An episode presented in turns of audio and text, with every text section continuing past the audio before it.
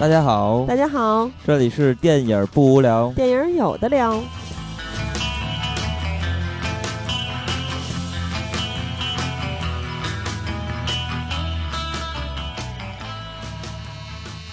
如果喜欢节目，请在新浪微博搜索“电影不无聊”，在微信公众平台搜索微信号 “dybwl” 下划线 “pq”，即“电影不无聊”首字母。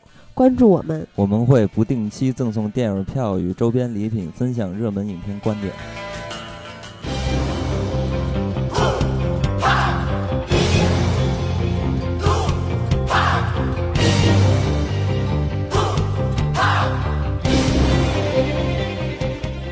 我是金刚，我是喜儿。对这个，现在还能不能给大家呃注意报一个晚年了 啊？不是晚年 不是我的意思，就是说这个咱们有两个礼拜留遗言了，对，两两个礼拜没有跟大家见面了。是的，哎，没有吧？咱们大年初一还更新节目了，多仗义啊！嗯嗯，反正就是之后是这一周是落下了。对对对，就是在过完年之后的。这个这个大年初七之后的初八，就是二月十五号，咱们这周周一是没有如约而至的更新节目。对，然后有很多朋友就在微博上说，怎么还不更新啊？嗯，当然，咱们下一期之后呢，从下期开始还是会按部就班的，呃，每周一继续更新节目。这一个，这个这周一没更新，主要是因为春节嘛，那个金刚回老家了，然后。然后一一一过完年又上班了，就没有没有时间搞了。因为大家也都知道，金刚换了工作之后很辛苦，每天都十点才能下班，嗯，特别惨。对，那么咱们这回的话题呢，就是聊一聊春节的这三部电影。对，被称为春节档三巨头。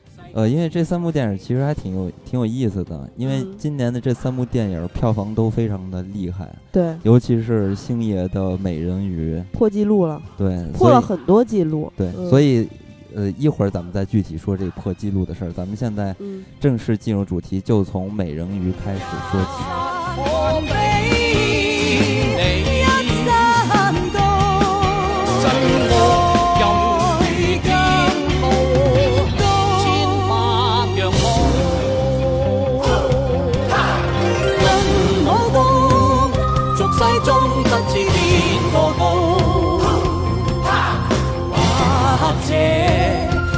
照同途异路，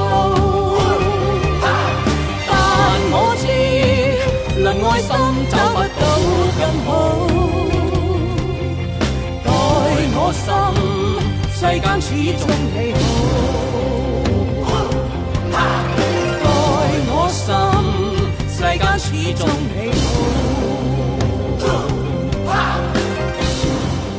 大家现在听到的这首歌叫做《世间始终你好》，呃，这首歌其实大家应该会比较熟悉，因为咱们我记得咱们在之前节目里放过这首歌，好像就是金庸的电影。呃，金庸改编的电影或者影视作品的原声放过这首歌，然后，但是没有想到这回星爷就是美人鱼的时候又把这首歌重新的找莫文蔚还有郑少秋二位来演绎了一番，确实是很有当年的那个情怀，因为郑少秋唱这首歌就非常合适嘛，原来是吧？楚留香翩翩公子还演过张无忌等等之类的。这种大侠的，这他算是这种儒侠的一种感觉，嗯，呃，唱这个歌感觉还挺不错的。而莫文蔚呢，又是周星驰的，对，莫文蔚曾经说过，如果没有周周星驰，就没有我的今天。嗯，好像就是在周星驰邀请他来唱这首歌的时候说的。嗯嗯，然后这个这个刚才在放这首歌的时候，金刚一直在换脑袋，扭扭他的腰肢儿。你怎么这么激动啊？因为我是周星驰的小粉丝，嗯，其实是这样，有一个事儿，因为它没有成型，之前也就没跟大家说过。但是呢，呃，对于我们来说是怎么说呢？意义非凡，但是非常的遗憾。就是之前大家都知道我们采访陆川嘛，啊，其实采访陆川。说实话，是为了以后采访其他的更多我们特别想采访的影人。对。啊，之前说了几个，比如说我就很喜欢梁家辉，然后呢还有一些影人，嗯，但是终极的目标其实就是周星驰。没想到在年前的时候，突然有个消息说，很有可能能够采访到周星驰，就是咱们就直接就是从，从从一开始还没起步，瞬间到了终极目标的这种幸福感，你们就可想而知。当时俩快疯了，而且不是那种群访，是 face to face。对，是专访，而且这个时间还可以。稍微长一点儿，嗯，但是很遗憾的，因为一些原因，其实跟本身跟专访是没有什么关系的，嗯，原因，然后没有没有成型，嗯啊，当时反正写这个采访大纲的时候，我俩还熬到了三两两三点吧，特别激动。但是呢，虽然没有成型，也不是特别的出乎意料，是吧？嗯，对，其实也不会觉得特别的失落。对，因为其实我们写关于周星驰的一个采访，其实都是我们呃。在没有看《美人鱼》这部电影之前，对于周星驰的一些想法和一些疑问，还有影片的一些疑问，呃，那当然当时只是一个当时连物料，因为周星驰一直都没有什么物料嘛，他的电影都不会有太多的这些爆出，所以只是在呃以前的基础上，尤其是金刚是一个超级星迷，嗯啊，所以。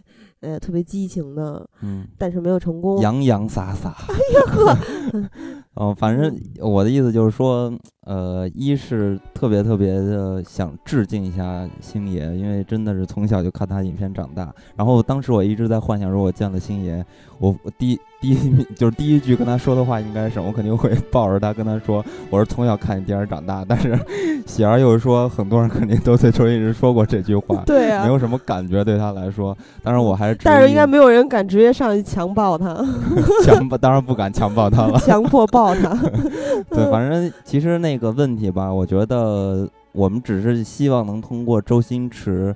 呃，亲口从他的嘴里呃获得一些我们的对他的一些疑问吧。当然了，对于这些抛出的问题，其实我们也有一些自己的看法。那正好借着这个美人鱼，这个咱们可以聊几句吧。嗯，因为也也不用全聊，因为说不定以后还会有机会嘛。是的，但是我其实我跟你有一点不一样，就是我算不上一个真正的星迷，因为。金刚不是一直说我没童年，特别可怜吗？在节目里老查我，其实确实是这样，因为我从四年级到高二都一直在练田径，没有寒暑假。之前也跟大家说过，连大年三十都在训练，所以我没有什么时间。小时候看过电影非常少，所以就只只是对《九品芝麻官》啊、什么《喜剧之王》之类的一些大家都知道的电影特别熟悉，但是有好多其他的大家都看过的，我小时候都没有看过。嗯，那咱们还是言归正传。那首先还是要恭喜一下周星驰的《美人鱼》，嗯，就是连续的打破了一些记录。《美人鱼》是二月八号大年初一全国公映嘛？呃，其实刚才咱们提到三巨头，还有另外两部是《三打白骨精》和《澳门风云三》，所以这两部呢也会在一定程度上分流票房。但是周星驰的喜剧电影还是就是金字招牌嘛。啊，有很多人就是很失去理智的说，只要周星驰这三个字，嗯，我就绝对会买票去看。啊，然后反正就是获得了广大影业支持嘛。但是出来之后，其实口碑是有一点两极分化的。嗯，但是还是阻挡不了后续继续去观影的狂潮。它是接连打破华语片的预售记录，华语片首日日首映日票房，啊，春节档单日票房，单日连续破亿天数最多等等的一系列的历史记录。嗯，然后呢，在昨天，也就是咱们录制的前一天，十九号，嗯啊。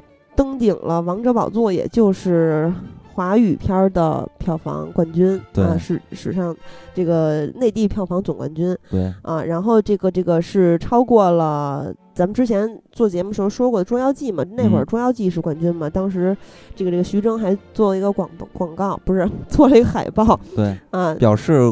恭对对对，因为在好莱坞不是一直有这个风俗嘛。嗯。然后，嗯，然后美人鱼拿下了中国影史的新纪录之后，当然《捉妖记》也做了一版海报，嗯，问世间是否此山最高，一山还比一山高。正好这歌词。对，星爷登顶，胡巴来贺嘛。然后胡巴是一个 这个萝卜配鱼的造型。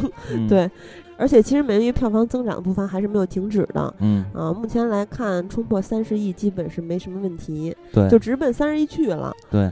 因为现在我们录音的时间是周六，周六现在已经到了二十六亿了，就所以挺恐怖的一个事情。然后我反正我看这个片子，我不知道对于非星爷的影迷是什么样一个感受吧。那其实我可以先说一下我自己的一个感受，反正我看这个片子是很感动，不是因为电影感动，是因为周星驰感动。因为为什么这么说呢？因为咱们现在都知道啊，很多很多香港的导演北上，然后都变成了什么样子？他们可能已经不再用曾经的拍摄的方法，或者说是他们原原有的那些呃讲述故事的方式和那些视角都已经变了，完全就是要去讨好内地的观众。当然，我不是说这样做不好啊，只是说反过来来看的话，你会看到周星驰还是始终如一日，嗯，不忘初心是吧？对我，我是觉得让我感动的就是说，我又看到了这个原，就是这个特别纯正的配方，就还是无厘头的那个配方。从周星驰，我小时候那几十几岁开始看到现在都快三十岁了，周星驰还是一如既往，所以我我觉得这点是让我挺感动的。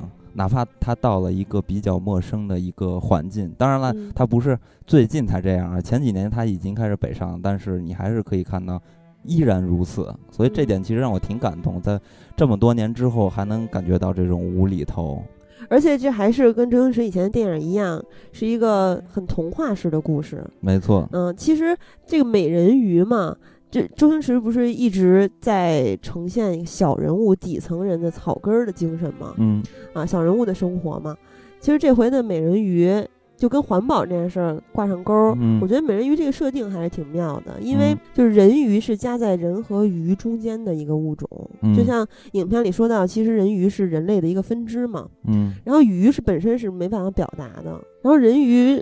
我觉得就是架在他们中间的一个桥梁，就更能让人感同身受的去体会到那种伤害。就你的意思就是说，周星驰把人鱼代替了鱼去拷问人类，是吧？就是也不是代替鱼，就是作为一个桥梁，能让观众啊更好的感受到。嗯。其实我觉得这只是这个片子一部分，然后也正是这一部分的存在，让这个片子变得有一些说教的意味在里边儿。这其实是很让人讨厌。但是呢，呃，周星驰，嗯，他的影片吧，其实很很有意思的地方就是他有一种漫画式的创作，他能把里边所有 本身在大家印象中是非常完美的和美妙的东西，变得非常非常的，就跟他呃创作的这些人物一样，特别的。接地气，特别的草根，即使是人鱼，你都能看见各式各样的。其实也就是一种漫画式的处理。对，就是人鱼，我觉得最妙的是他们栖身那艘破船。嗯，那个破船一下让我想到了前几天看到一个新闻，就是说深度的探访香港的蜗居民众，就其实就是香港的贫民窟吧。又被称为鞋盒或者棺材，就是在汤房里，其实就是房中房嘛。嗯，隔间把一间房分割出很多的小间，分别出租。我记得特清楚，有一个叫庄先生的人，生活在一间一点八平方米、每月租金是一千六百四十块钱的港币啊的木板隔间房里面。就当时有一系列这种照片，给我冲击还是挺大。就是那个。这个破船一下想我想让我想到香港底层人民的那个贫民窟了。嗯，其实这也是周星驰一成不变的一个描写的人群吧。哪怕是这个片子的，也不能说一个反派吧，就是男主，就是大家非常讨厌的邓超扮演的这个角色。其实严格来说，这回呢，呃，女一号吧，就是美人鱼，其实她看起来就是很像周星驰以往作品里边的主人公嘛。它是一个，虽然说它是一个，呃，另外的一个物种吧，但是这个物种它整个物种其实都是属于处在一个比较底层的一个生态环境中，然后在地位上其实也是低人一层的。然后呢，然后通过这么一个小人物。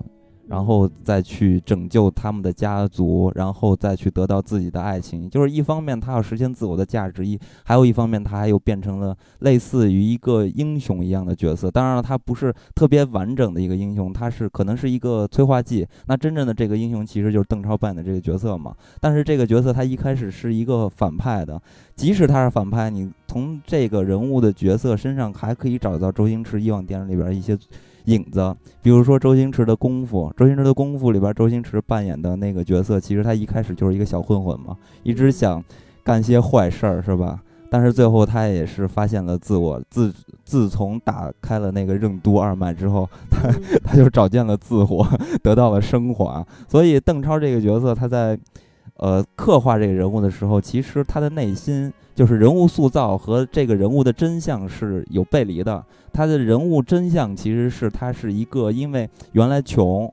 所以他才去疯狂的去敛财，但是他并没有恶意。这不就是周星驰自己吗？那那我可不知道啊。周星驰自己在采访里面说过，我就是喜欢钱，而且没有一个够的这么一个数，我就是追逐，因为他小时候太穷了。嗯，也就是说，这个人物其实他对于钱是有一种欲望的，但是他。他并不认为钱是一个坏东西，在追呃就是满足自己欲望的这过程中，但是直到有一天他发现他做的一些事情让这些人鱼们获得了这么多多多的伤害。这时候他面临着巨大的压力，然后他就开始抉择，要呃跨出一步，然后勇敢的走出一步，然后就拯救了这些东西。所以说，这个人物的一个转化和周星驰以往的电影里边都是很相似的。可是我觉得这回邓超的转化还是比较突然的，就是之前在展示那个那个叫什么音波冲击波的时候，有一只金鱼是在一个小缸子里被震得支离破碎、血肉横飞。然后其他人，比如说张雨绮和其他一些秘书什么之类的，什么捂脸啊，什么受不了那个画面。但是邓超的反应是洋洋自得，一切朝前看的那么一个感觉。嗯。但在看到人鱼一族受到的冲击波破坏的惨状的时候，就是在那破船里的时候，嗯，他的反应又是极其震震惊和痛苦的。嗯。就这种转变是从何而来的？我们我觉得是有一点突然的。其实这也是周星驰电影的一贯的表现啊，因为他本身就是做喜剧的嘛。那自然是做喜剧的话，他可能会把更多的部分留在无厘头或者喜剧的一些演绎上，幽默的一些表达上。所以对于人物的切换，就是这种呃转换和升华，这种价值的转变，其实一直都是周星驰电影的弱项。但是呢，观众并不会苛求这点的，因为大家其实喜欢周星驰，一是周星驰，他。就是这么多年一直下来的一种小人物的一个心灵的走向吧。还有一点就是周星驰的无厘头的风格。那当然了，也正是因为这两点吧，让周星驰这个人，呃，就是受到的一些评价也是分两极的。比如说像我这种特别热爱周星驰的人，我就会特别喜欢偏爱他这样的东西。但是还有一些人的话，就是说他看到周星驰三个字，他就知道周星驰的电影就是那样，所以我不喜欢，我也不会去看的。那当然，美人鱼出现的。呃，现象也是这样的，所以我就觉得，这就是面临到有一点特别有意思的问题吧，也是我们当时在做大纲的时候想要问周星驰的一点，也就是说，作为一个创作者来说的话，经常会受到这些阻力，就比如说，因为他自己的粉丝或者是影迷吧，都会。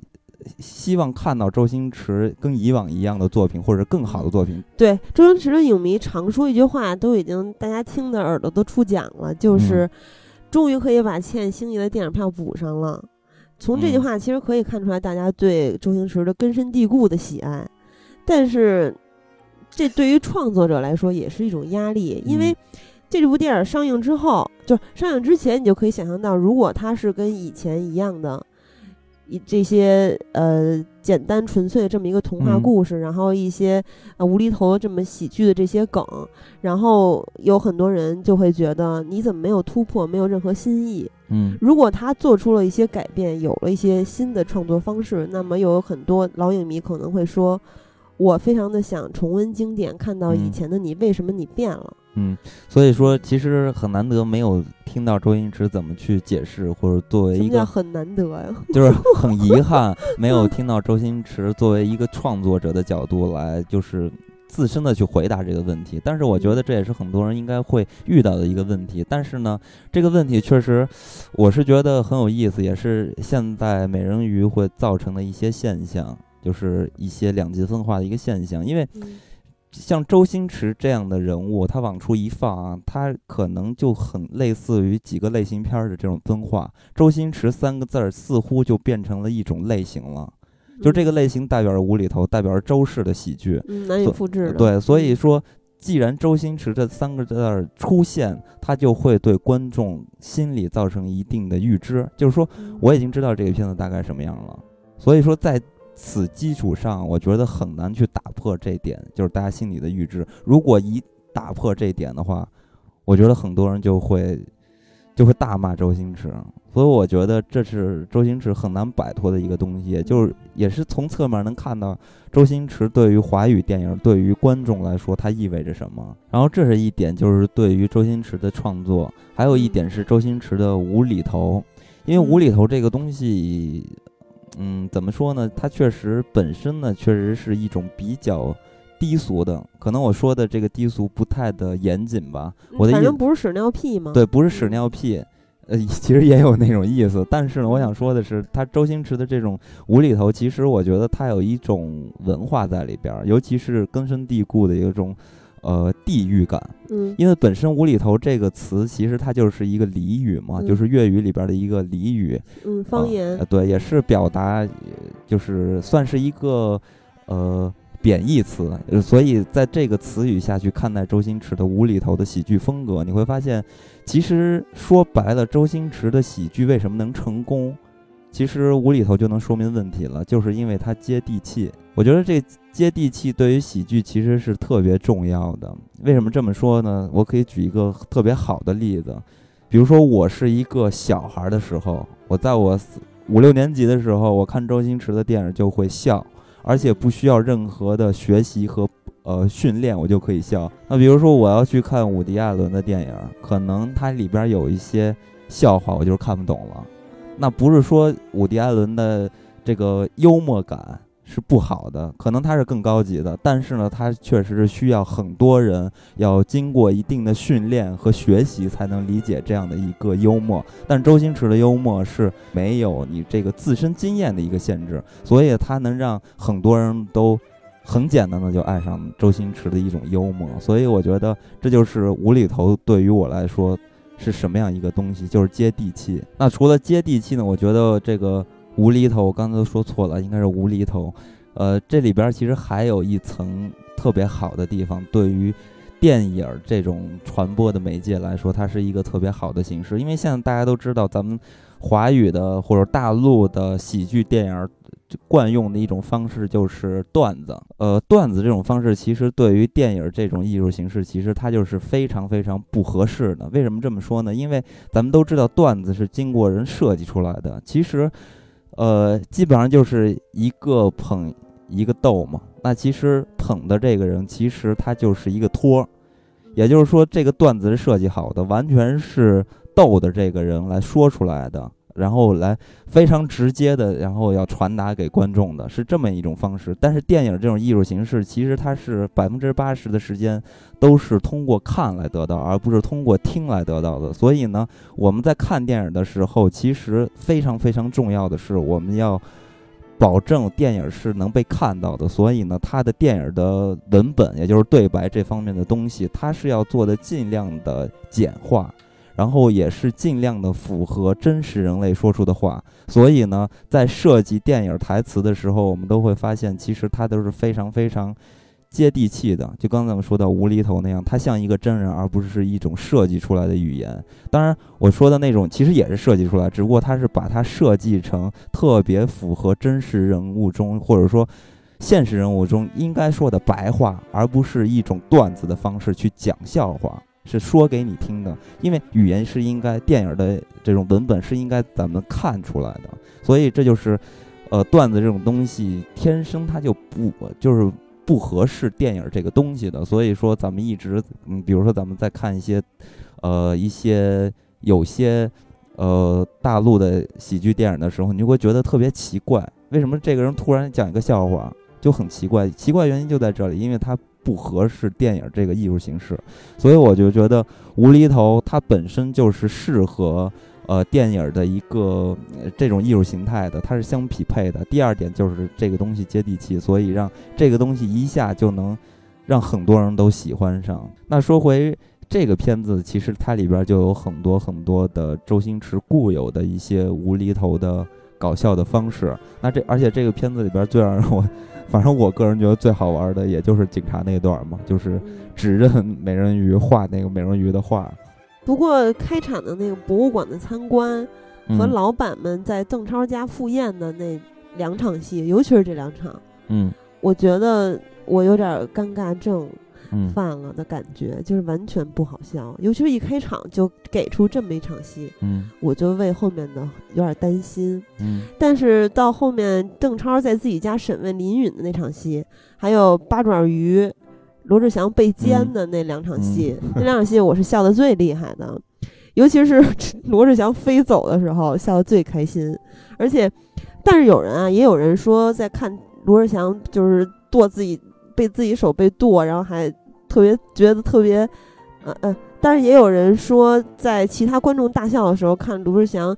手被剁，嗯然后还要是强颜欢笑，觉得很伤心、很郁闷，觉得他是在割自己的肉取决别人，觉得很残忍。嗯 反正卢志祥那场戏还让我想到了《海贼王》里面的章鱼小八，他真的有一个章鱼烧店，而且身边也有一个美人鱼，是他的好朋友糊涂蛋凯米。嗯，而且卢志祥飞走那个招式，就跟章鱼小八的那个章鱼小八黑漆漆那招一样，就是喷墨。嗯然后还有章鱼火烧拳，特别嗯像他一开始亮亮招似的那那，反正一下让我想起海贼王了。嗯但是也有很多人是觉得全篇都是老梗，不好笑。而对于周星驰这种童话式的、很简单、很干净、很纯粹的，嗯呃，甚至有很多人认为说有点说教性、讲道理的方式是嗤之以鼻的，非常不喜欢的。嗯其实当时咱们有一个问题是想问他，你是否察觉到如今的观众的口味有所改变？比如冯小刚之前就曾经说过，自己已经不懂现在年轻人了，也是主流的观众群体嘛。嗯然后随着《泰囧》《港囧》和《夏洛特烦恼》等等近几年风靡一时的喜剧电影诞生，嗯，周星驰，你觉得他会不会对观众的口味感到困惑呀？当然会了。我觉得这是所有创作者会面临到的一个问题，而且这是是一个确实真真正正就存在摆在那儿的一个问题。所以，那他的创作思路会不会有一些改变？所以呢，我就想说，有很多人如果呃没有像咱们这个年纪段儿，就是赶上周星驰九十年代特火的特，呃，这个这这叫什么呢？风光的那个年代吧，没有那会儿时候就看到周星驰的时候，因为其实，在九十年代那个氛围去看周星驰的电影，你会觉得更加的合适，因为那个时代属于周星驰，然后他的东西是符合当代的、呃、那个年代的一个流行趋势的。那现在回过头来再看，如果当年不是那个时间段，就是九十年代培养出的对于周星驰的一种爱的话，其实现在的我相信年轻人或者是新的影迷。很难去喜欢上周星驰的，这就是我想说的时代对于呃现在的品味审美的一种区别吧，也是一种改变嘛。那举一个很好的例子，比如说曾经的电影会描写一些婚外恋的感爱情故事，但那个时候，呃，电影的方式会让这些婚外恋的东西就是分离，也就是说，比如说俩人是搞婚外恋的，是吧？俩人就不能。呃，和好在一起，因为它本身不符合当时的一个流行趋势的。因为在可能在早些年代，比如二三十年代、四五十年代那个时间段，整个社会的风气是看不上这种婚外恋这种东西，大家都是觉得这是犯罪的，这是不好的行为，呃，是不呃不道德的行为。那如果放到现代来看的话，很多人都会说，你爱他，你就离婚好了，就跟他一块儿过就完了嘛。所以说，如果在当今这个时代再去拍的话，那如果咱们是一个观众的话，看到这样一个戏的话，我觉得是可以去原谅这个人遇到了真爱，然后就放弃了现在的婚姻。所以这是一个时代很明显的一个变化，所以他的影片一直也在发生变化。那我觉得周星驰也是这样，可能在当下看的时候，你会觉得啊挺尴尬的。就是如果不是周星驰的老粉丝的话，他还真是看不出来周星驰这种无厘头的到底好玩在什么地方。所以我觉得。呃，这应该是摆在所有创作者的眼前的一个问题吧。当然了，我是觉得，我也没有去跟一些呃年轻的朋友去探讨，就是你们看周星驰的时候会不会感觉到特别特别的好笑？因为我在看周星驰的电影的时候，尤其是警察那场戏的时候，我觉得我已经笑的就前仰后合，就是我觉得特别特别的有意思。这一是我真是。发自心底的，我觉得好玩。二是呢，也是我觉得难得，就看了太多的国产的那种讲段子的或者网络流行语的这种搞笑的方式呢，因为我不觉得那种是那是一种幽默啊，因为那种都是无数的人用通过脑力消耗脑力细胞来写出来的，它不是一种幽默。所以呢，我就觉得能看到周星驰这种桥段，我我是觉得特别有趣的。但是我不知道，真的不是星爷的年轻，呃，不是星爷的影迷的年轻人是什么样一种感觉？反正电影院里的体验是笑点，大家都有爆笑，嗯，嗯，而且据我了解，有一些小朋友反而是非常喜欢这部电影的啊，是吗？其实因为周星驰。一直身上有一股孩子气的纯真嘛，没错，就感觉他的天真可爱停留在了青少年时期，而没有没有在像咱们一样长大。没错，没错。所以就有很多人在看现在的周星驰，虽然说有些东西他是没有变的，但是有很多人会觉得，哦，其实是你因为你江郎才尽了啊，然后你没有新东西可以出来了，你还是在玩老老一套，所以我觉得特别无聊。嗯。然后呢，也 所以也，但是也有一些人说，其实是因为咱们长大了，就小时候很受用的东西，现在不受用了。嗯。但是小朋友们，我知我我知道有好几个小朋友都特别喜欢，然后小朋友们就会看到他童话的那个层面，但是大人呢，很有可能只看到他现实的这个层面，就会觉得有一些说教，有一些难以接受。所以我在看这个影片的时候，我就是把它那个环保，所谓的环保，我就抛开去看了，因为我感觉它就是一个背景，是去因为这个东西的存在吧，它是一个因，让这些人感到了一些压力，然后去发生了一些人物性格的转变，或者说一些价值的升华。说的拽一点儿，就拽一点儿的，就是湖光出现了，人物湖光出现了。所以我觉得这个故事，呃，其实本质上还是周星驰曾经电影里边的那种，呃，特别单纯的那种爱情故事。对，其实周星驰以前的电影也并没有多么深刻呀。对，因为周星驰以往电影其实也不是特别深刻，但是呢，其实咱们一直都在说周星驰没有变，没有变。那当然是大方向和本质上，呃，就是方向上的变化，但实际上，在其中还是有一些特别特别微妙的变化。这里边，因为我看周星驰电影比较早啊，咱们就是从周星驰开始慢慢的接触自己，开始导演一些作品的时候，咱们去寻找一些周星驰在曾经电影的创作上的一些细小的变化，比如说大家最熟知的周星驰的《喜剧之王》。其实这个片子的对于周星驰来说，也是对于周星驰的影迷，或者说可能还不是周星驰的影迷，都会特别喜欢这个片子。那通过这个片子，其实你就已经可以发现周星驰对于自我的一种表达了。其实《喜剧之王》这个片子是周星驰特别不刻意的一个片子，就是特别自然。呃，因为其实呃大家都知道，其实做电影的话，如果去特别刻意的去说教，会真的特别没劲。为什么这么说呢？是因为其实任何一部电影，你都可以看到这个创作者的一种表达。可能这个片子是一个特别特别俗烂的商业片儿，那也从中表现出这个创作者的一种审美取向吧。呃，你比如说，就像咱们吃一道菜一样，比如说我现在你问我，咱们到了一个饭馆，你问我要点什么菜，我我就说一道菜。我虽然没有跟你说我特别喜欢吃这道菜，比如说酸辣土豆丝儿吧，我就说我要吃酸辣土豆丝儿，但我并没有告诉你说我特别喜欢吃酸辣土豆丝儿，所以我点酸辣土豆丝儿。只要我说出酸辣土豆丝儿的时候，嗯，这这个这个呃，问我点什么菜的这个人，应该其实从内心就知道啊。你应该是爱吃酸辣土豆丝儿，那搞创作也是一样的。他选择了这个主题，那自然而然就会带出来他自己的一种取向的。所以在《喜剧之王》这个片子的，呃，这个电影里边，你就可以看到周星驰，嗯的一种微妙的变化。这个变化其实也是对于周星驰自我身份或者自我价值的一种认同感。那这个。就是，其实就是一种坚守自己小人物的一种梦想。那我觉得这个东西特别特别了不起，就是每个小人物都有梦想，然后咱们都要去尊重他的梦想嘛。而且呢，周星驰并没有把自己放大到一个非常非常了不起的人物，然后去这个歌颂自己的这种梦想，而是用一种特别荒唐的方式。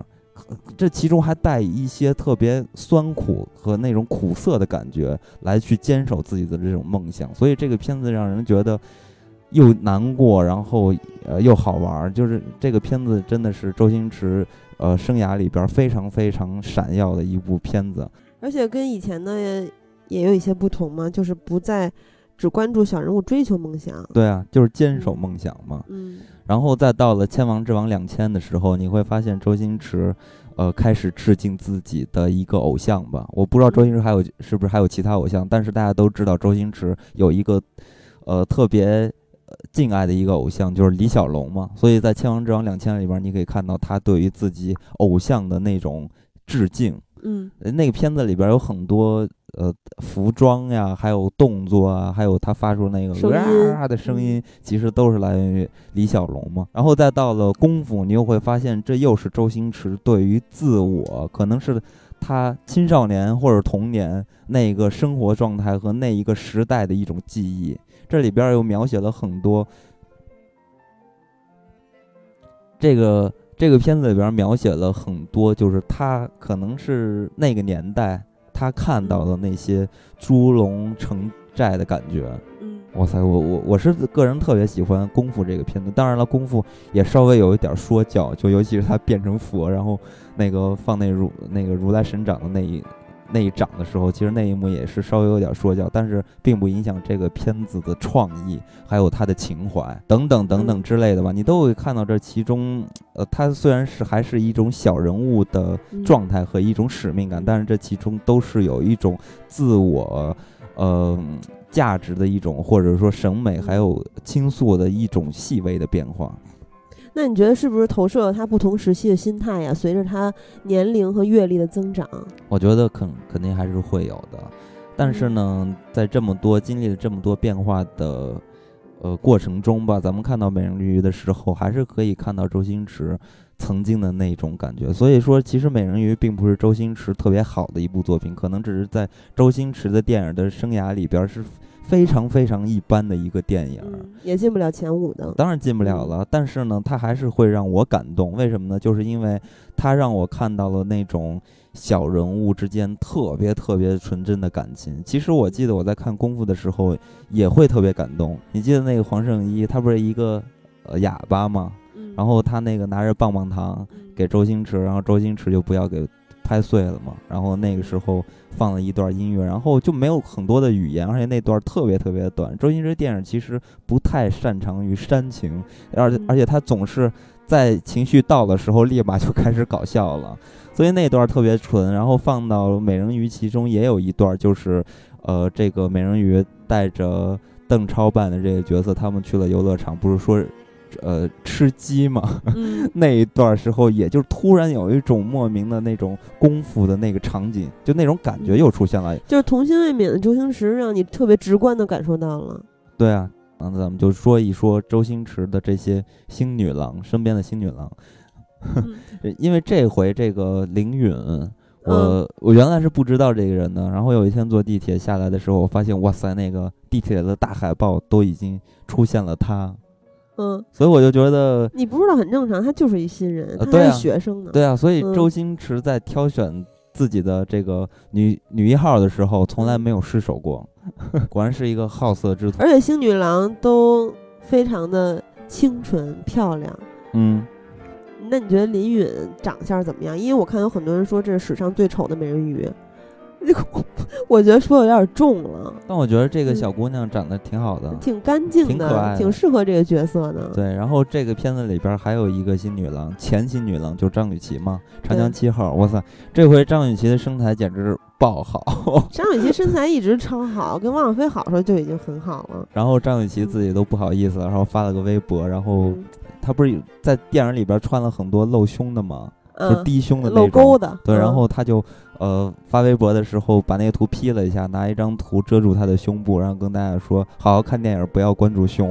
”因为他为什么这么说？其实是因为这部片子上映了之后，就开始有巨多的人说：“真是不懂王千安为什么要去嫖娼，因为身边放着这么一个美娇娘啊，极其的性感之类之类的。”但是有三个演员，我一直觉得他们的声音是短板，一个就是张雨绮，一个就是咱们一会儿要说到的《三打白骨精》里面的唐僧冯绍峰，还有一个就是大家非常熟悉的大幂幂。嗯，我觉得他们三个的声音，就是对于他们来说，这这是。天生的挺很有特点，挺可惜的一事儿，我觉得，因为有很也不是我一人这么觉得，有很多人都觉得张雨绮的声音怪怪的，特别的不不就特别不舒服，让人听着。反正就是我每次在看这三个演员演戏的时候。冯绍峰好像没什么人说，但是反正我每次看他们仨演戏的时候，我都会在声音上有点出戏。嗯，这跟本身的表演没有直接关系。张雨绮这个声音太让人出戏了，她还不像杨幂，杨幂可能听惯了就那样了。但是张雨绮，张雨绮好像是有一点哑，然后有点就是飘着那个声音，这个感觉吧，还不如林志玲的声音听起来舒服。就张雨绮这个但是林志玲的声音也很让人出戏，但林志玲她确实生活中也是这样的，她不是那种。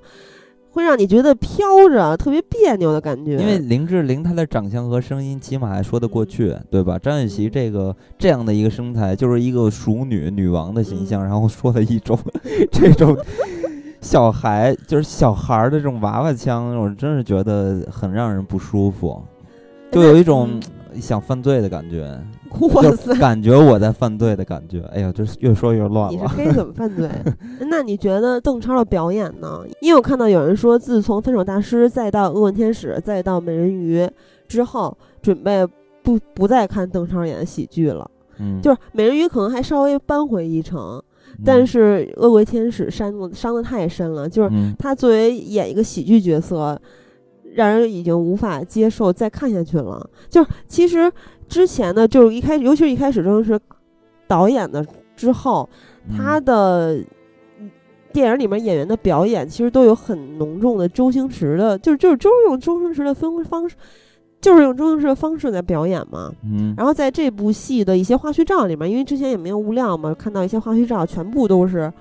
周星驰在指导演员演戏的时候，你会看到他指导的演员每一张的这个花絮照都是他以前的表演方式。嗯，然后我就会觉得这部可能也是这样。但是上映了之后看邓超的表演，你有没有觉得跟以前有些不同啊？肯定有啊。我觉得不是纯粹是周星驰的表演方式，他反正多多少少还是和《分手大师》和《恶棍天使》不不太一样。那当然，这种片子对于这种形象，它毕竟不会给你带来。就是呃，邓超以往拍那种比较正的电影的那种形象，你说《烈日灼心》啊啊之类的，因为它本身就是这么一个定位嘛，它不同的类型就有不同的表演方式嘛，所以我是觉得说得过去吧。那主要是，呃，主要是还是大家现在黑邓超黑的挺严挺严重的。所以很多人一看到是因为邓超主演，然后立马就放弃了，或者直接给特别低的一个分数。而且还有人我看到，就是我还看到有些人在说：“哇塞，我最爱的周星驰拍的片子，我肯定要捧场。”但是这里边又有我最讨厌的演员邓超表演，我到底是看还是不看？就是这种。邓超怎么突然变成这样了？我觉得《烈日灼心》之后，大家都还是。全部的声音都在说哦，我都忘了邓超不是一个逗逼，他是一个混演新演员，就是文天使闹的。嗯，对啊。是啊，其实我觉得影片里面他演的没有什么问题，嗯，但是也绝对到不达周星驰之前，我觉得应该说的是场面话，完说的周是说邓超是下一代喜喜剧之王，也到不了这种程度。那肯定的呀。对，不知道那是怎么怎么想的，说出这句话。这里个呃，然后这里边还有一个角色，其实挺抢戏的，也就是张美娥。就就是那老美人鱼，对老老搞笑，那冷冷面幽默。大妈就是《西游降魔》里面那四个四个老太太，只说只有她能说台词的那位。然后就她火了嘛。然后这大妈其实就最近突然出名了。大妈特别淳朴，特别可爱。对，特别出名了。然后有些人就去采访她，嗯，然后又说。那个，你觉得自己呃为什么能出名？就是你怎么感觉自己就是你火了？因为那四大美人中，就是在《西游降魔》的时候，四大美人嘛，只有她火了。然后大妈就说：“你别看我现在老了，就是不敢说美，但是我年轻的时候一定是非常洋气、非常时髦。”大妈就是自带一种冷幽默，挺逗的。大妈，而且大妈说周星驰其实脾气很好，就是那个麻将那场戏，博物馆那场戏是拍了二十八遍还是？好像那是第一场戏，说周星驰全程也没有生气，而且周星驰不会说去束缚他，都会说你想怎么演来，你感受一下，你先给我演一遍，也不会让他去特意的去背台词，就让他跟着感觉走。嗯，而周星驰真的还挺喜欢这位大妈的。嗯，大妈还会出现在徐克导的明年大年初一上的那部《伏魔》里面。那我这么感觉，徐克那个应该也会挺搞笑的。呃，说起徐克，徐克不是也一直特别想拍西游这个题材吗？对。西游啊，这种东西在咱们，哎呦，你看一会儿立马又要说到西游，咱们一会儿再说吧，这儿就不说这个西游了。然后最说最后再说一个人吧，就是罗志祥。嗯，因为最近其实我对罗志祥的就特别有好感，一直在上升，尤其是从那个什么挑战来着，无限挑战，对无限挑战，哎，不是极限挑战。极限挑战里边就觉得，哎，罗志祥这个综艺感就挺强，因为大家都知道，本身罗志祥综艺应该就是综艺感应该就很强，因为他本身就是谐星嘛，早年在台湾，对对对，所以说。呃，综艺节目表现好就就是就是比较正常发挥嘛。但是在周星驰的电影里边，他是很好的能去完成周星驰交给他的一些任务。我觉得他是这里面最亮眼的一个。嗯嗯，造型啊之类的。当然了，表演。周星驰的电影里边一直都不乏那些就是配角，周星驰的配角一直都非常非常出彩。那其实其实说了这么多美人鱼，咱们现在就。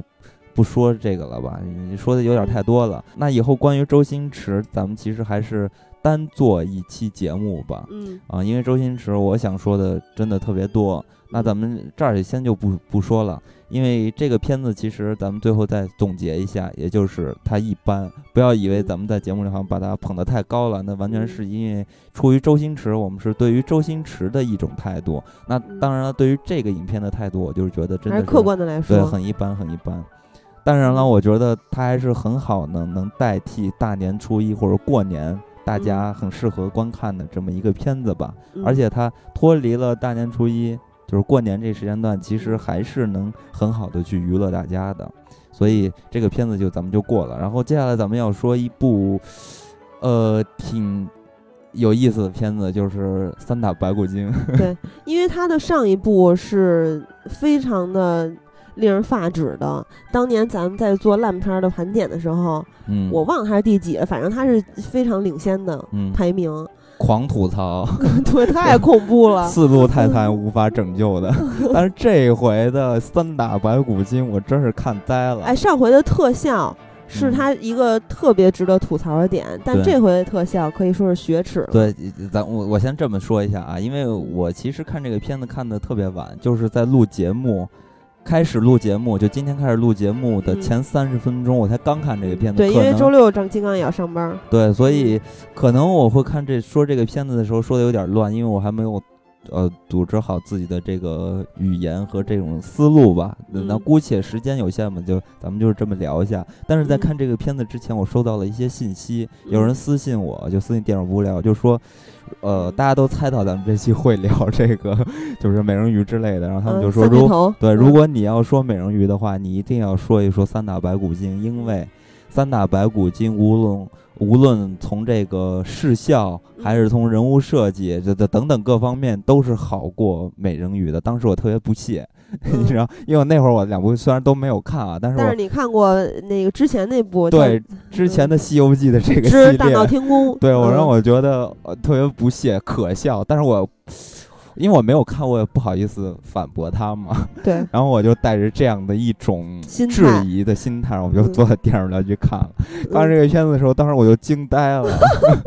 我说：“我操，这个片子真的是我这几年看到的华语电影里边视效做的最好的。”呃，到最好的程度了。呃，就是近几年啊，就也可能我说的最可能稍微有点过，但是目前我还没有。反正非非常让你惊艳。对，没有没有让我想到，就是立马就让我想到有一部片子比它好啊，效果。那首先这个片子，咱们严格来说啊，嗯，呃，视效好的片子其实咱们国内其实也是有的，但是呢，比如说之前的《寻龙诀》。这咱们之前也没有聊到过，很多人一直都对这个片子很买账。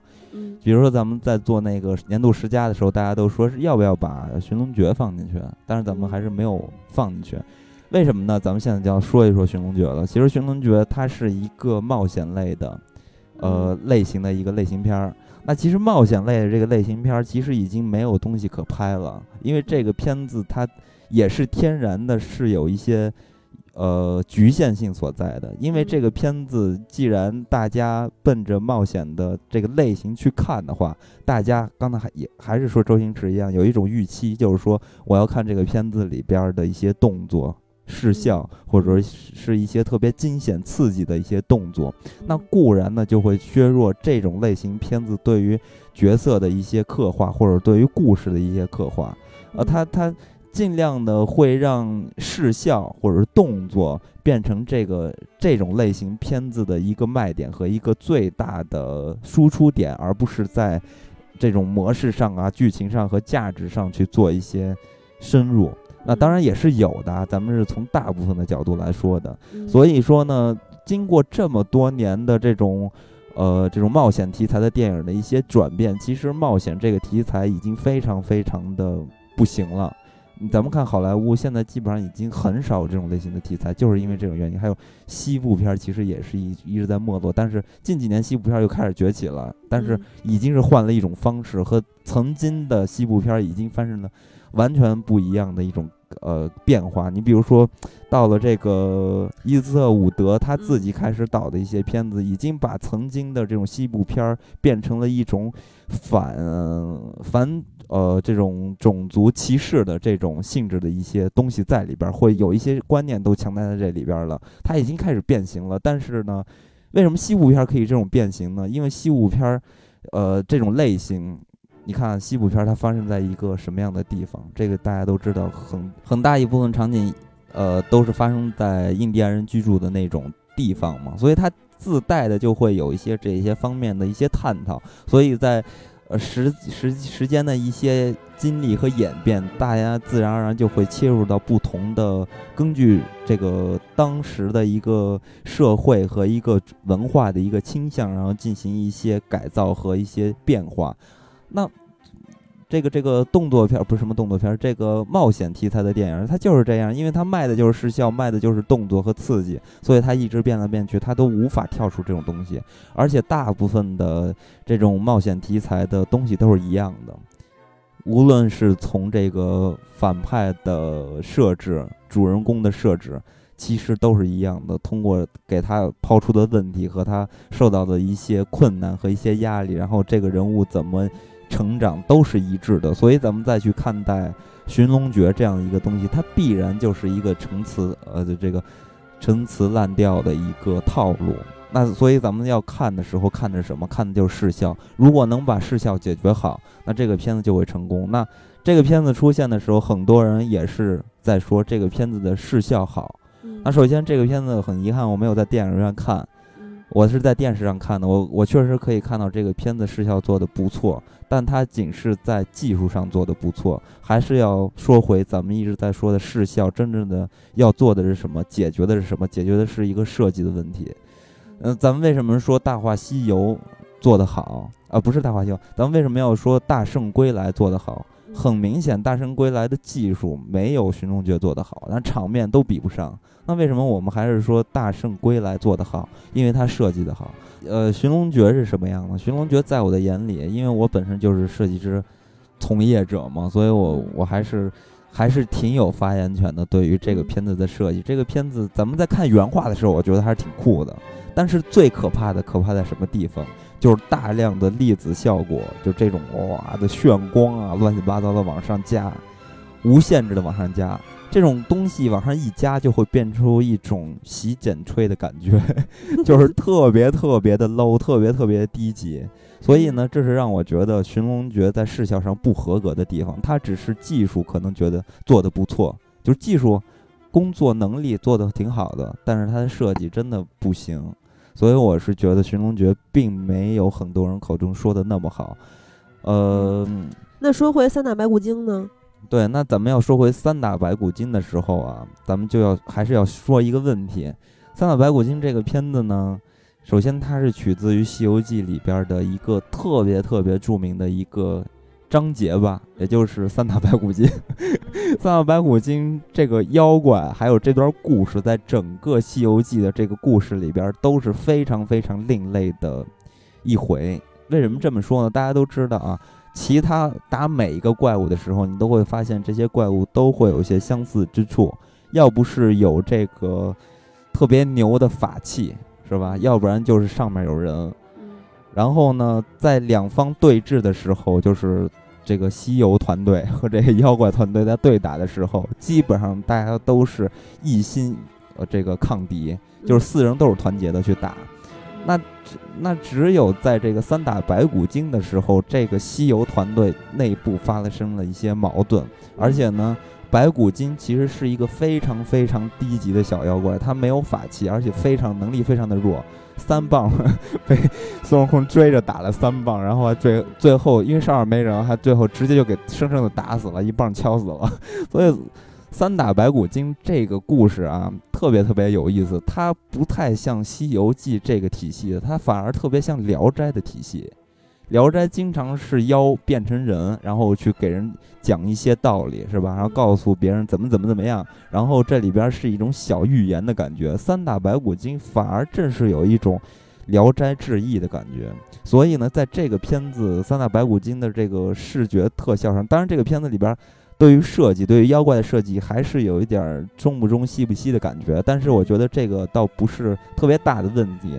因为这个片子除了视效啊，因为这个视效其实除了这个特效的一部分，我觉得还有一部分是美术。美术，嗯，这个片子的美术做的极其的出色。它对于一些场景的刻画，你可以看到它没有特别多的紫色的、蓝色的、绿色的炫光出现，反而是在那种天空都是云。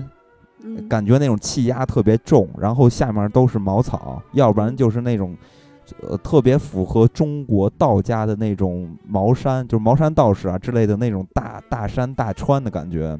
在这种画面中呢，它有一种写实感，就是它的色彩是一种偏向于有有的场景吧，比如说在。取经团队的那个场景中，它很多地方呃都是那种有一些佛光金色的，然后在白骨精的那个场景中，它是有一些黑暗的，有一些冷色的蓝色的那种冰冷的颜色，所以这种感觉做出来的啊，就是那种黄黄的昏昏的那种颜色质感出来啊，特别有《聊斋志异》的感觉，就是那种你知道吧？你我不知道大家说到《聊斋志异》的时候，脑海中会出现一种什么样的画面？是不是一种？悠悠的那种，呃，烛光在闪烁，然后是那种昏黄的一种质感，就是有一种一种书卷气质。那这个片子就是做出的这种感觉，而且它很符合三打白骨精这段故事，有一种聊斋志异的。那种审美取向和一种艺术取向，所以我觉得这个片子做的特别好。刚才说到一点，就是有一点写实，为什么呀？就是当那条龙小白龙出现的时候，那条龙做的特别特别的写实。那条龙没有做一些西方化的处理，它就是很写实的，然后很黑暗的一条龙。它不是带着一飞出来冒着金光，是吧？那个。龙的那个鳞甲都闪着五颜六色的光，它就是西方的龙就是很黑暗的呀。我我是我是说它这个色调黑暗，而不是说它的通体是黑色的。你看到它是小白龙还是 龙呃还是这种白色的？只不过那个白色是有一点灰灰的，有一种做旧的感觉，就所谓的战损版嘛，就是那种感觉。所以它并不是像那龙往出一飞，那因为龙嘛，大家都知道身上有那种鳞嘛。就会，呃，反射那阳光那炫光就出现的，闪闪的那种金光，一下就出来一种那种，呃，网游网游游戏的感觉。那这个就没有，这种就很写实，那种身上的那种纹理和那种盔甲那种感觉。那你觉得龙的毛发做怎么样？我觉得还可以啊。这个片子，呃，就是视效有一些不太好的地方，我觉得还是在这种真实感上吧，尤其是那只老虎。嗯。它在运动的时候不太符合那种生物的动力的感觉，所以稍微有些假。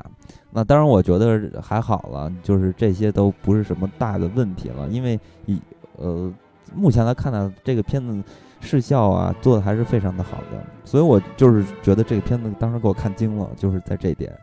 但是我觉得特效不是评价一部电影好坏的标准，而是展现的手段。对啊。那你觉得这部片子到底怎么样？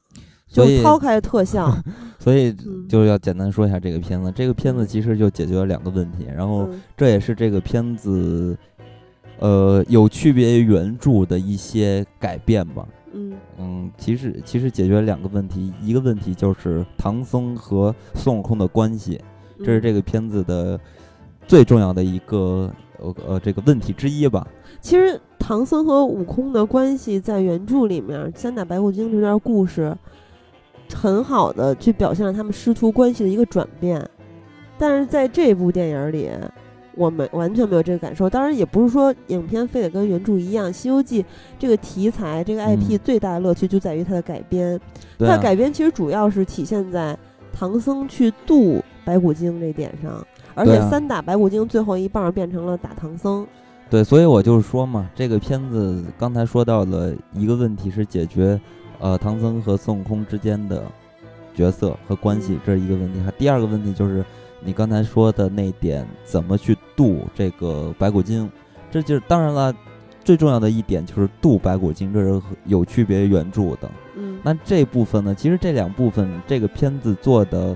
都有设计，然后在剧作上其实都考虑到了，但是做的是非常非常的俗烂，就是陈词滥调，大家都能猜得到。然后呢，这些咱们其实看西游最有意思的地方是什么？刚才喜儿也说到了，就是怎么去改写这些人物，对吧？那这个片子其实对于人物的改写没有任何的实际的有趣的东西出现，它还是陈词滥调。所以我觉得这个片子是一部非常没有个性的片子，对于人物的设计。就是就是他在陈词滥调的部分，又没有很好的体现师徒关系的转变？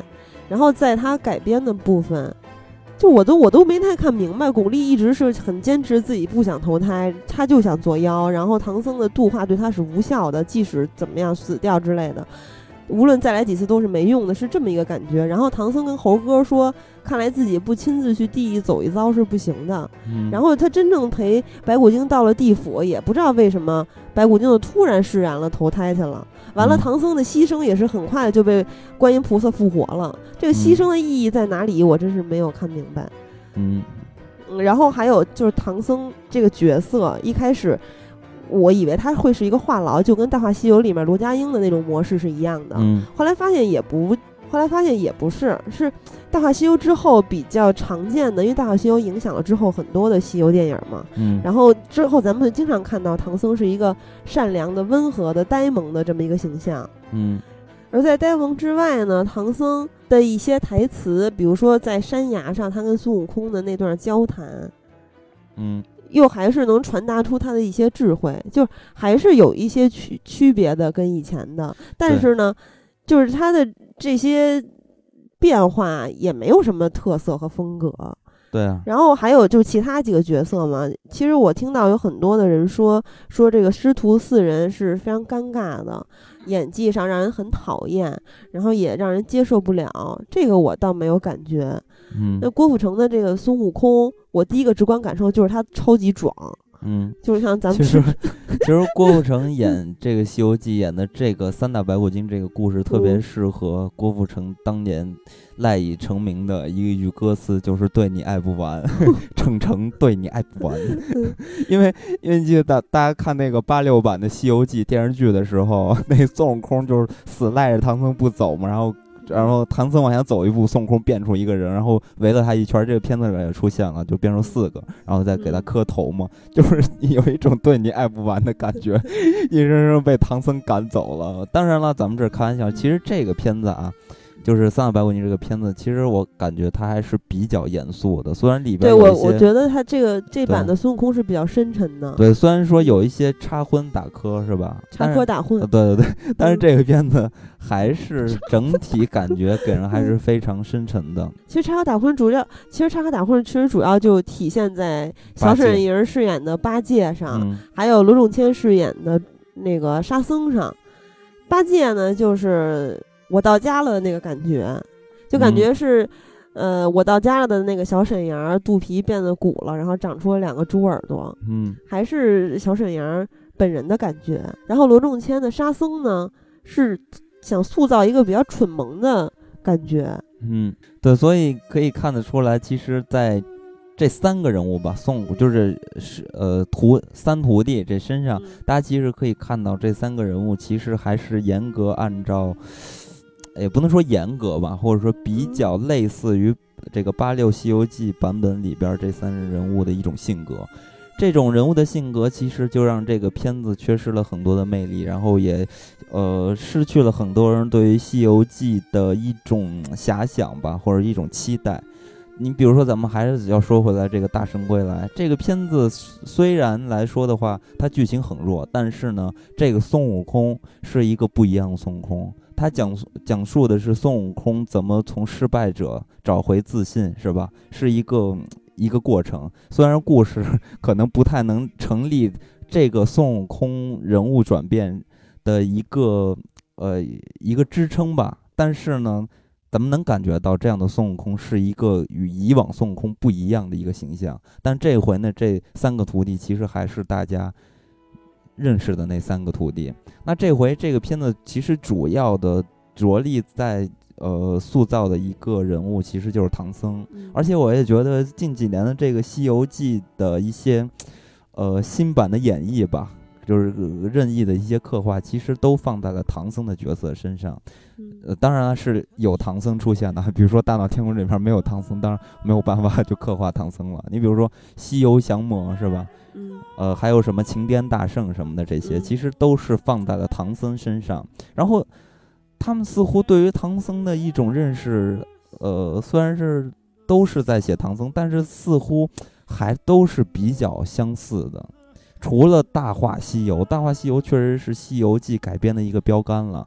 现在咱们去看《西游记》的时候，感觉就有两版，一本是电视剧版，还有一本就是《大话西游》。《大话西游》里边对于三个徒弟还有唐僧这四个人全部进行了改造，全部都不一样了，所以它是一个特别好的标杆。那即使到以后再进行一些刻画呀，其实一直都逃脱不了。八六版《西游记》和大圣，呃，不是和这个《大话西游》这些人物的一些影子。那其实这回呢，这个三打白骨精，其实刻画还是比较符合，就是比较接近《西游记》八六版《西游记》的那个刻画。所以呢，也就是说，这个片子呢，其实有很多很多的东西都来自于原著的一些文本和一些设计，和有过这种剧情呀、故事的一些设计。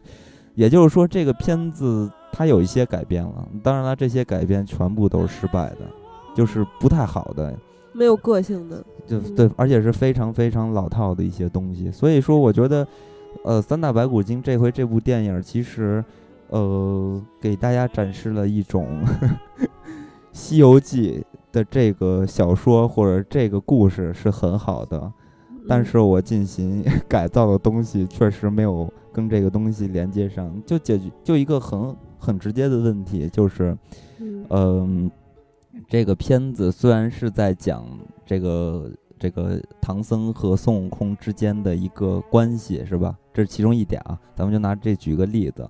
但是这个片子就没有给你讲到孙悟空为什么就决决定要当这个唐僧的一个徒弟，要保他。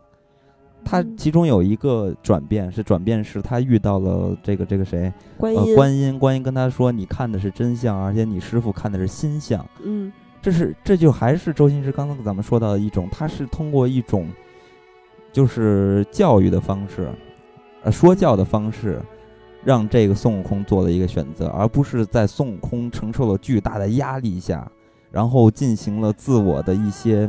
成长呃，成长呀，价值的转变，然后才做出了这么一个特别重要的抉择。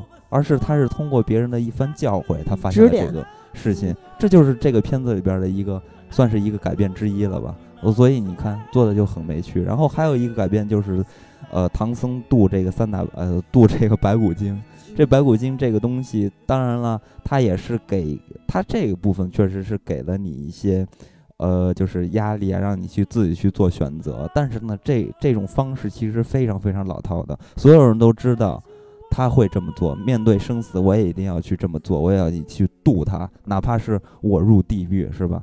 所以就是非常非常老套的。但是呢，我一直在去想啊，就是这个《西游记》本身这个故事啊，就是引起了很多很多人的一些猜测所以这个《西游记》非常非常的有意思。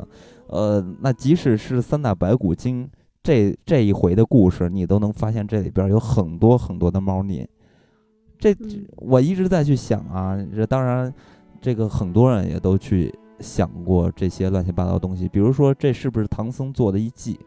就是说，当大家其实，在看这个八六版《西游记》的时候，对于唐僧态度发生了转变，其实最重要的就是这一集。很多人看这集的时候，就恨得牙牙痒痒。就是尤其我还是要举一下我姥爷的例子。我小时候经常和我姥爷看这些片子，然后我姥爷一看到这集就开始骂唐僧。就骂他傻子呀之类的，就骂就老顽固。文星宇骂唐僧。对对对，他就是就是骂这种人。其实他也是一个老顽固，所以你可以看得出来，很多人很多人都是通过三打白骨精这回开始非常讨厌唐僧的。但是呢，这是不是唐僧做的一计呀？就是通过这计告诉教育孙悟空，你要听我的话。我才是这个权力的拥有者，其实 是非常有这个阴谋论的一些东西，而且还有一种就是这种佛教对于他的一种制约啊等等的，这其实都是可以去解读。当然，这咱们都是胡说的，它不一定适合改编成电影。但是我只是说，《西游记》这个东西很很有意思，能通过很多很多的点去进行挖掘。但是呢，这个片子却反而用了一种最俗套的方式去进行改编。那这结果呢？呃，这个片子除了视效，我觉得其他地方都非常的一般。其实还有一点就是，我在听到的朋友们去讨论这部电影的时候，除了视效，有一个人是咱们之前提到师徒四人的时候都没有提到，因为大家没有讨论师徒四人，讨论的是白骨精，就是巩俐，说巩俐怎么怎么美呀，怎么怎么妖媚呀，然后对她那个黑白两套的造型，然后这个去变身的时候是怎么怎么。漂亮啊啊！特效那块做的多好啊，都是关于巩俐的，嗯，还有演技啊等等。所以说，巩俐撑起了整部戏。这回是得说说巩俐，因为我本身就很喜欢巩俐的长相。然后这回看到的巩俐，是因为觉得特别有中国韵味吗？啊，对，一是这样，而二是我真是觉得，咱们通过一个正常的审美去看的话，巩俐长得真的挺美的。对，就是特别优雅风韵。成熟的那种美，对。然后我这回看巩俐，哎，我发现，因为我以以以前吧，一直都觉得章子怡就是小巩俐，长得很像巩俐，就是哇塞，我从来没觉得某一种气质，不是说这个五官啊，就是说你总是能感觉他俩有一种似曾相识的感觉。那这回看这个片子，我又有这种感觉，所以我一直觉得这个张艺谋在选择章子怡的时候，好像是因为受到了巩俐的影响。那咱们说回巩俐在这个片子里边。我就觉得还是说回来，这个片子巩俐演这个妖精的时候，演的是挺稳的，不像《寻龙诀》里边刘晓庆。虽然他他们二位其实岁数应该差不了多少吧，可能刘晓庆稍微大一点儿，但是你去看同一个时代的这个人物再去进行呃表演的时候，你看刘晓庆去演的完全就像一个妖精，但是巩俐却演的像一个女王。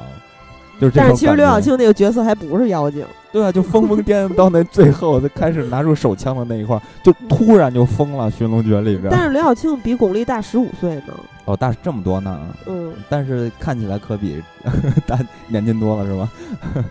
对，就是我反正就是说，这回巩俐在这个片子里边扮演的这个妖，她不像妖，她像一个呃，还是《聊斋志异》里边的那种有苦衷的人，有有点仙儿的感觉。你知道吗？就是，还是刚才举的那例子，就是鬼火中的那种忽忽闪闪的那种小鬼火，或者灵魂在那漂浮的一种感觉。它不是一个特别实实在在搭到你面前就开始跟你打的一个妖一个怪，它就是一个飘飘悠悠的一种有点幽怨的一种特别带带有悲剧色彩的一种孤魂野鬼的感觉，特别符合呃白骨精的这种定位。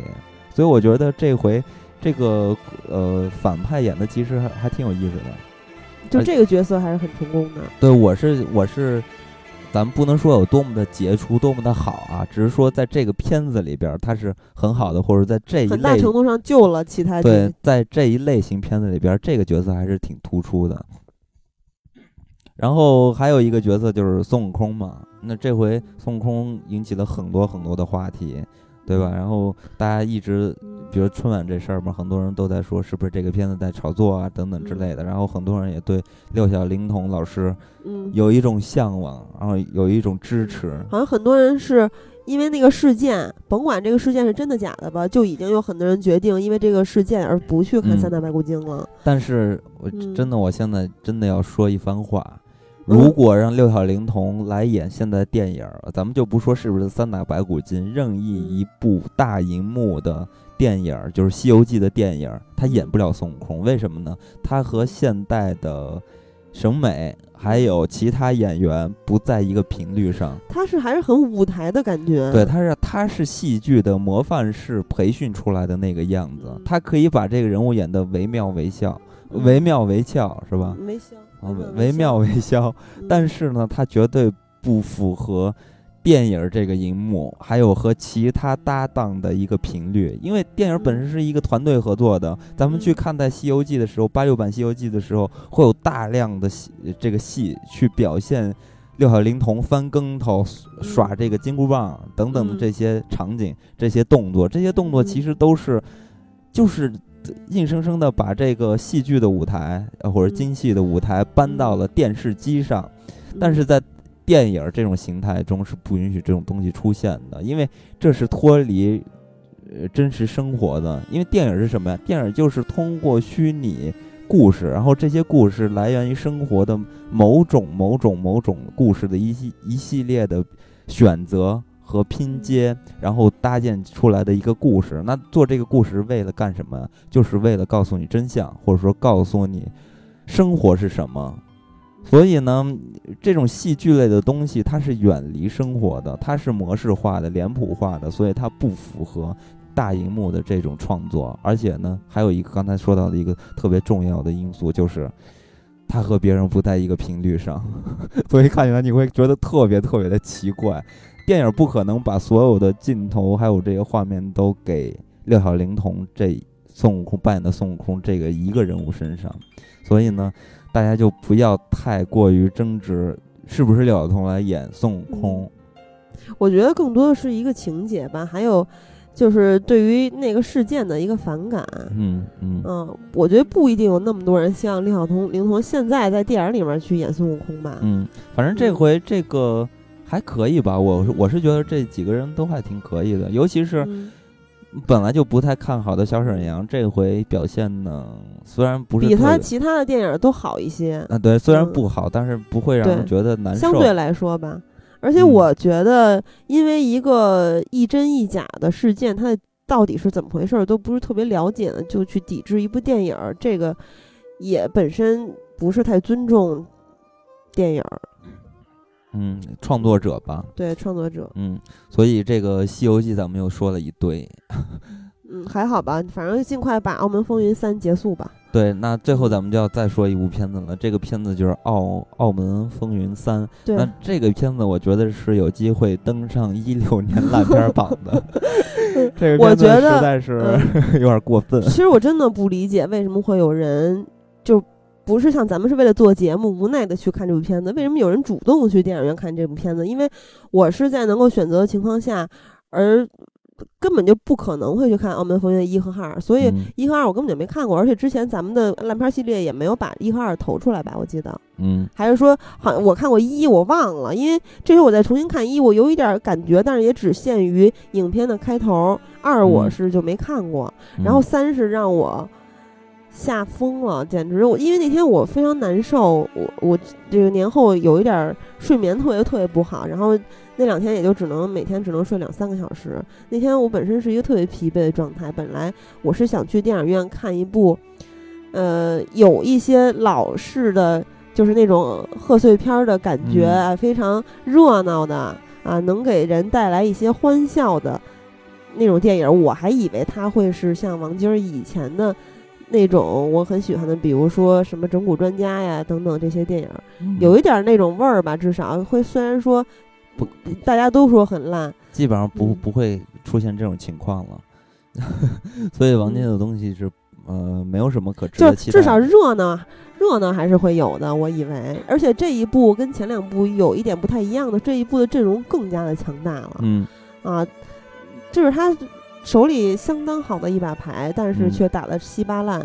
嗯，呃，全片的所有的笑点都让人极其的尴尬癌犯了，而且我就没怎么笑，而且中间为了负责任的看完全片再去说，我就没法睡觉嘛，几度我真的是睡着了，然后就一直在捏大腿，然后困的一直在翻白眼。所以这个片子就用一个老话来说，就是厕所里跳高过分。他 说都是古人的经验，那其实咱们还是要说这个片子之前，还是要说一下王晶儿的。其实王晶儿早期其实对于电影是有很大的贡献的。为什么这么说呢？是因为因为王晶儿的存在可以炒活电影这个市场。因为早期其实，呃，这个电影在市场化的时候，很多人不知道怎么去做，所以会引起很多投资，就是或者这个金钱热钱的。注入王晶是有非常敏锐的市场嗅觉的。对，正是因为有王晶的存在，让电影能挣到钱，所以会带来很多这些富商啊之类的投资商会加入电影这个行业，然后进行拍摄大量的等等等等等等的这些片子。当然，这不是说所有都是他带来的啊，但是在这个方面上，他是有一些贡献的。首先，你得养活这个东西，你才能再去进行咱们再谈创作嘛，对吧？所以。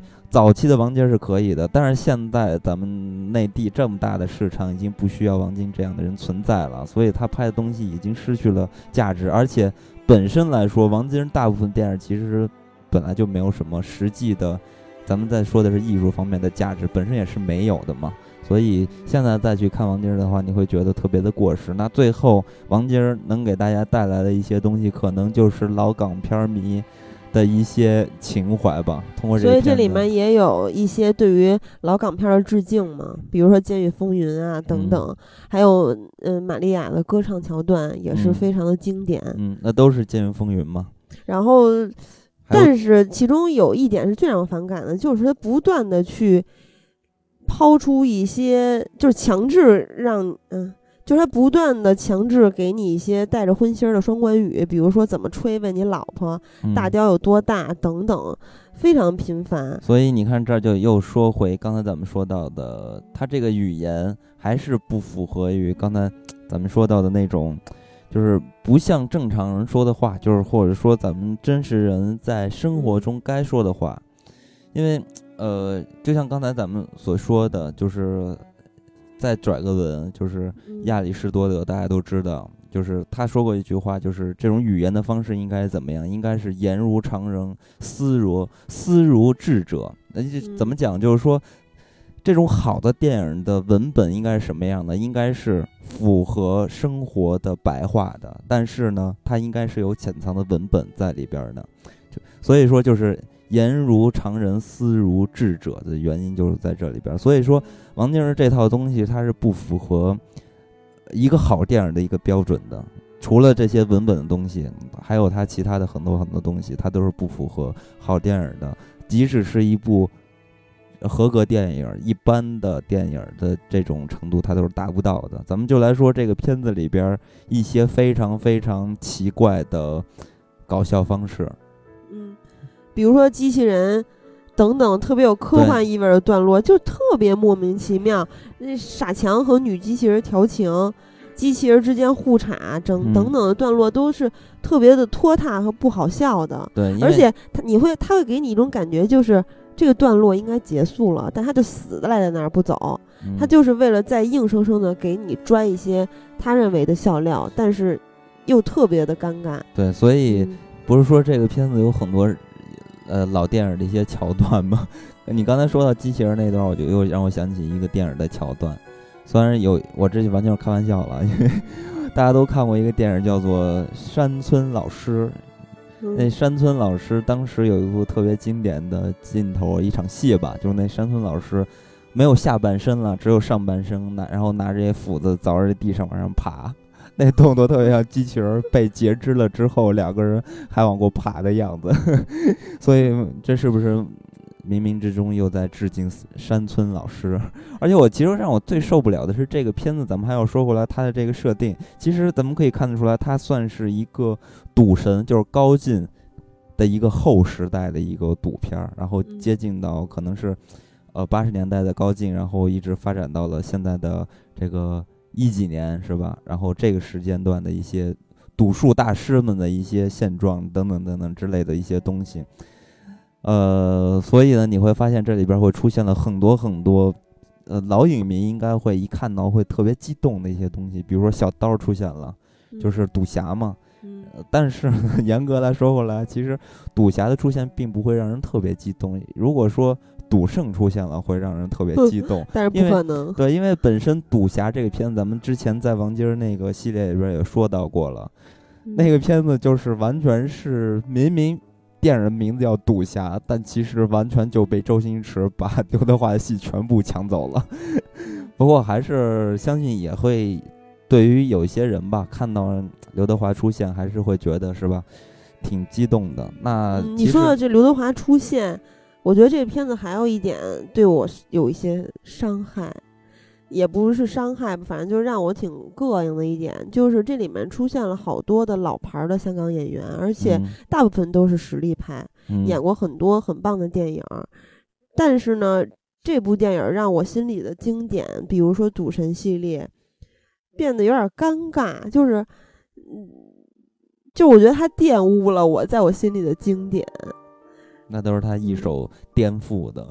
我刚才就是想说什么呀？就是说，他虽然给你呈现了一个后赌神时代，但是这个时代却变得特别的奇怪。他没有一个特别明确的告诉大家，我们应该在这个时代中看到什么？看到的是动作呢，还是看到的是现代的赌术？就是通过高科技的一些赌术。那结果这个里边，咱们一是没有看到特别好的动作戏，因为基本上都是高科技的一些脱离了现代的一种，呃，近科幻的一些是武器的，还有一些人物的造型，还有机器人的一些，呃，就是各各种莫名其妙的轰炸，是吧？然后呢，这里边的赌术咱们也可以看到很奇怪。他魔术手，对魔术手，还有斗地主，然后斗地主还是途游，途游什么游戏网的斗地主，途游就在我们公司的上下上边还是下边，就离得很近，所以你会觉得后现代的，就是赌神后时代的这个时代中，却混杂的很多很多乱七八糟的东西，然后没有一个特别明确的设定，这里边到底咱们应该观作为观众呢？我们怎么去定义这个片子？这也就是考虑到类型片儿为什么要做类型片儿？类型片儿其实就是这样嘛。一是我们要从不同的类型片儿中去学习哪种呃哪种方式才是类型片儿的一个灵魂，然后通过这个灵魂，因为其实观众都可以总结出来每一种类型片儿的一种。就是其中的一些灵魂，所以呢，正是因为他懂得这些灵魂，所以他才会选择不同的类型片去看。因为他认识这种类型片的灵魂，所以他对于这种类型片是有一个心理的预知。有了这种预知，他就会知道我通过这个类型片我需要看到什么。所以呢，对于创作者来说，这是一个好事，但是也是一个挑战。因为呢，我们不能把观众，虽然说观众知道我想要看到什么，但你不能把就是简简单单的。告就是全部都罗列给他，你要看到的 A B C D E F G，不能这样做。为什么呢？因为观众看到这样的东西已经太多了，他只是有预知，知道我想要看到什么，你不要太过于脱离就好了。但是你绝对不能把它做的陈词滥调。所以呢。呃，很多研究的电影的人，他就会呃学习不同的类型片，然后通过类型片不同的类型，然后进行一些嫁接、组合的方式，然后去重新的去构筑这个类型片。那这回的王晶这个方式已经是，就是脱出了、跳出了观众的一个预知。你比如说我吧，我去看待这个片子的时候，因为我看过一嘛，一它就是赌片嘛，所以我在。呃，当然了，这个系列连续下去的时候，即使没有看过一的人，应该也会感觉这就是一个呃赌片儿。为什么？我没觉得它是赌片儿，感觉是一魔术片儿。对，就是说你在没看这个片子的时候，你是不是认为它是一个赌片儿，对吧？但是你一看的时候，你会发现，哎，这不像赌片儿，这就是跳出了观众的预知，观众就会觉得失望。还有，比如我本来认为它是一个贺岁片儿。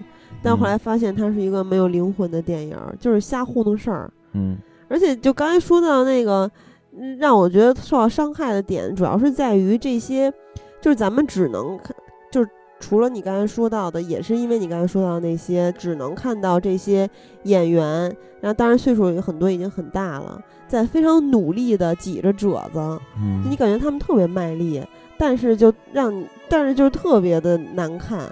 比如说周润发吧，周润发在去搞笑的时候。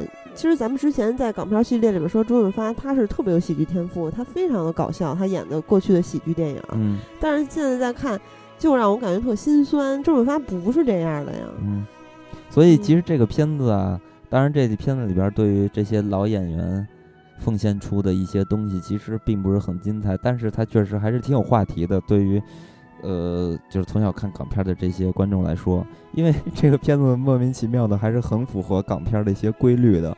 为什么这么说呢？咱们可以就是逐一逐一的分析一下，因为我觉得特别好玩。你咱们先来说这个学友哥，其实咱们在现代电影里面能看看到一回学友哥，我觉得非常难得，因为学友哥已经淡出大家的视线很多很多年很多年了，对吧？但是咱们都知道，咱们往回往回头看的时候，你会发现，哎。学友哥是不是回回和刘德华搭戏的时候都会被刘德华抢戏，就会他会自然的会变成了一个二号？没有啊，学友哥，我觉得学友哥演技非常棒，对，尤其是在那部是棒。我是说他和刘德华只要演戏的时候，在这个人物的设定上，他不会把呃就是张学友演的这个角色，呃让刘德华来演，或者说让刘德华该演的那角色让张学友来演。这就是因为两个人 这个定位是不一样的嘛，所以在这个片子上，你又会发现，哎，这回又发生了这样的定位，他不会让学友去演刘德华这样的一个角色。当然，这就是严格说回来，这就是一个规律嘛。当然，这回本身赌侠就是刘德华，所以没办法演嘛。但是，咱们说回来，你会发现，哎，这有这是其中好像是有一个线索在这里边，回回的学友课都都会在这个电影的人物的设计上总是。相比于其他的演员，是给人稍微靠二号或者三号一样。比如说《江湖》里的左手，对，然后还有什么《喋血街头》里边的呃兄弟几个，他还是就是另外的一个人物嘛，就算主演里边的边缘人物。但我觉得《江湖》里的左手要比刘德华的这个红人救是吧？嗯，所以就出彩很多。对，所以就很有意思嘛。然后还有这个。发哥一出场是吧，就永远他就得是大哥，即使是刘德华这样常年的 这个这个娱乐圈多少年，就一直是大哥一哥的这种感觉，到了刘德华身旁，到周润发身旁。啊，对对对，发哥身旁还是必须又不能比过周润发，我就觉得这挺好玩的，就很符合这个 这些人物的一直的一个逻辑在里边，就特别有意思。然后这个片子里边，王晶也客串了一下嘛。然后我我我看有的人说 王晶就是当时不是被扫射嘛，然后我就说是不是这是全港人民特别高兴的一件事情？呃，在这个片子里边，王晶终于做了一回让人高兴的事情。但《上文风云一》里面，吴王晶还让杜文泽说出了王晶什么希望王晶能拍到九十岁，然后不用减肥，王晶电影最棒这样的台词。嗯。所以，其实这个片子里边，即使是王晶儿出现的那一场，也是曾经王晶儿特别经典的一个形象嘛，就是螳螂拳嘛，《千王之王》里边他演的不是一个反派的一个大哥嘛，然后他用的就是螳螂拳，然后这个片子里边也出现了。所以这个片子很无聊啊，就是全部都是原来乱七八糟的东西组合了一下，就完全就是春晚电影。那其实除了这些吧，就是咱们能看到的一些。呃，致敬吧，我觉得还有一个稍微，我我哎呀，我我觉得说这致敬都不太合格，完全就是拿来主义就放进来了。那除了像刚才咱们说到的这些东西，其实还有一个特别细小的，让人会觉得哎，有点惊喜的地方。那当然，这种惊喜其实我说的都挺刻意的，其实并不是很强烈的惊喜。呃，他就是玛利亚那个狱长。那女狱长，然后呃弄了一个假胡子，是吧？那女狱长唱了一首歌，那首歌叫做《友谊之光》，当年也是出现在了《监狱风云》里边。那这个女狱长唱的这首歌呢，实际就是这个扮演者玛利亚真实的原唱，也就是说，这首《友谊之光》就是玛利亚来演唱的。然后在这个片子里边，她又重新的演唱了一回。我觉得，呃。挺感动的。说说感动都挺难过的。所以呢，呃，这期咱们就聊到这里吧。哎呦，对了，我觉得最后还忘了说另外一个人了，就是春哥。因为春哥这个角色的的安排，简直实在是让我觉得特别的生气。因为，他不是说是高进的妹妹吗？表妹啊，表妹吗？你高进。这么一个时髦的人，居然来了一个春哥，而且还特别符合，就是春春哥这回在片子里边还勇于自嘲，我觉得这个做的还挺好的。哪儿自嘲了？不是大家都知都知道吗？他长得像史泰龙吗？史泰龙不是拿那个就是硬汉嘛，拿那个特别猛的那炮吗？嗯。春哥在这个片子里就拿拿起了那个特别猛的炮打机器人吗？对，嗯，反正就是这些吧。然后也一直在自嘲啊，说还跟你怎么像男的？对，你怎么像男的？等等之类的吧。呃，反正这个片子里边就表演什么的也就没什么可说的了。然后这个片子其实，呃，春晚呃春节的这三部片子，其实这个片子是算是最弱的，也是毫无话题可言。咱们全年都可以说相当弱了。对，那咱们就过了他吧，也就没什么可说的了。那最后，就伴随着友谊之光，跟大家说再会。